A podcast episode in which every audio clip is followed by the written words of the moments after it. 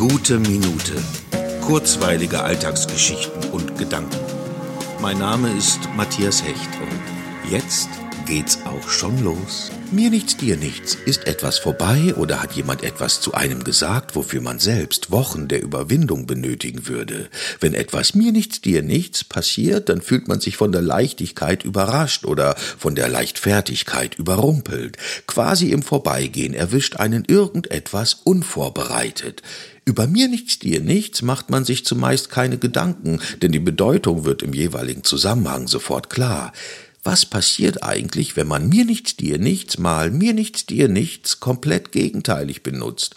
Nach langem Zögern sagte sie mir in stockenden Worten mir nichts, dir nichts ihre Meinung. Mir nichts, dir nichts quälte sich der fünf Kilometer lange Güterzug die Alpen hinauf.